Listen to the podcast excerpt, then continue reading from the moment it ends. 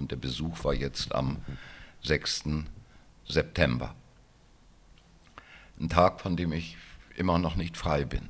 Man kommt, wenn man einmal in dieser Anstalt gewesen ist, man kommt im Grunde nie wieder raus. Äh, das ist nicht nur ein Bild, was einen verfolgt, das hat eine Intensität, die man sich kaum vorstellen kann. Die Anlage liegt in einem großen Talkessel, ich glaube nördlich von Waynesburg, wenn ich das richtig in Erinnerung habe. Ich weiß Nordwestlich, ich weiß es nicht. Aber in der Tal Jenseits der Autobahn. Die Umgebung der Anstalt ist schon, äh, ich will nicht sagen entlaubt, aber befreit von Bäumen, Büsche erst in sehr großem Abstand. Bis dahin äh, dieser grüne Rasen, den man auch um die amerikanischen Militärcamps kennt. Wagen umkurven das Gelände, um zu kontrollieren, fotografiert jemand oder kommt jemand dieser Anlage näher.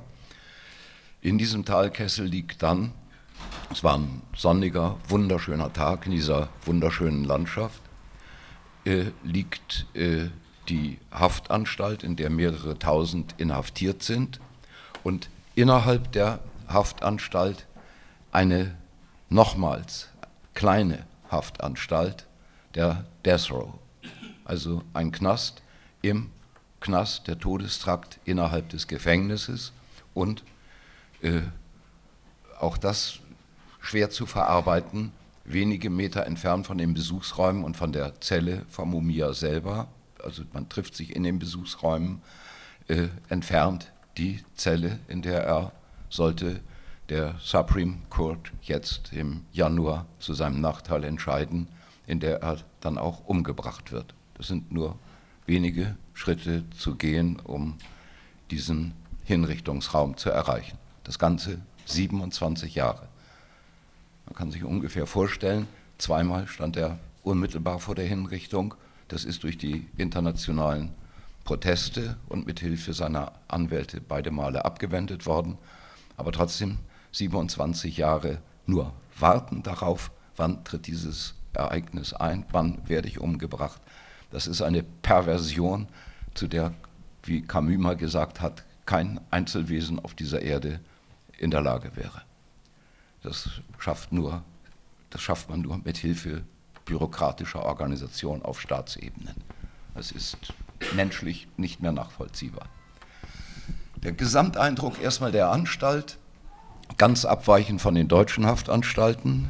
Die deutschen Haftanstalten wie Zwingenburgen äh, mit äh, ja, zumindest einem Touch aus dem 19. Jahrhundert, wenn nicht weiter zurückreichend.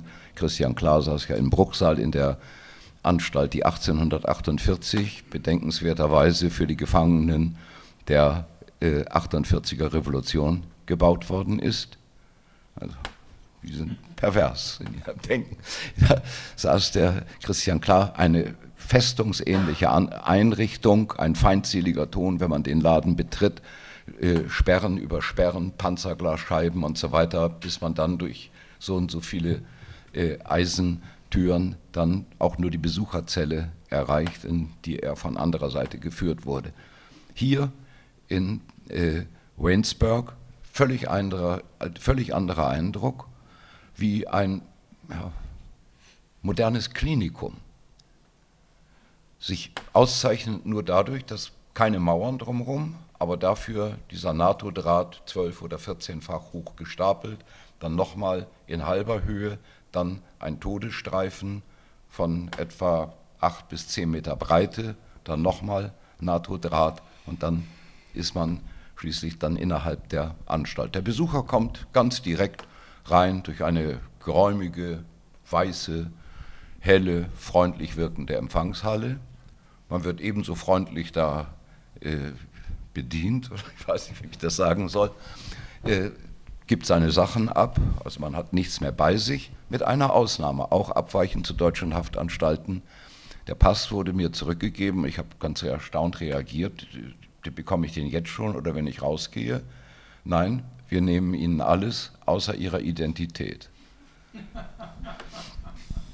Dann endlose Gänge bis in diese Kernzelle rein, äh, wo die Besucherräume äh, sind, wenige Besucherräume, also nur für die im Todestrakt inhaftierten. Und ja, dann ein Schock. Ich war überhaupt nicht darauf vorbereitet. Diese Zelle, Besucherteil und der Teil, in dem Mumia wartete, etwa gleich groß, wie er nachher beschrieb, wie seine eigene Zelle, also zweimal drei Meter.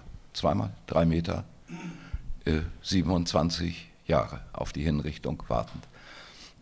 Und Mumia stand da drin, und das war das Schockierende, in dem, die meisten von Ihnen wissen es vielleicht, für mich, ich war nicht darauf vorbereitet, in dem knallorangefarbenen Overall, der diese Overalls, die wir kennen von den Fotos von Guantanamo.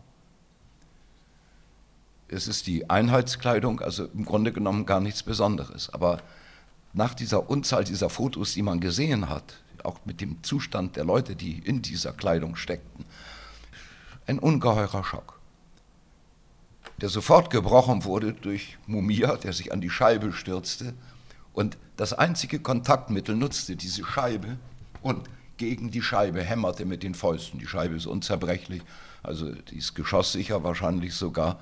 Ne? Heftigst dagegen die Vibration als das einzige, als die einzige Möglichkeit, Kontakt zu vermitteln und ich bin spontan genauso auf die Scheibe los, das Getrommel zurück. Ne?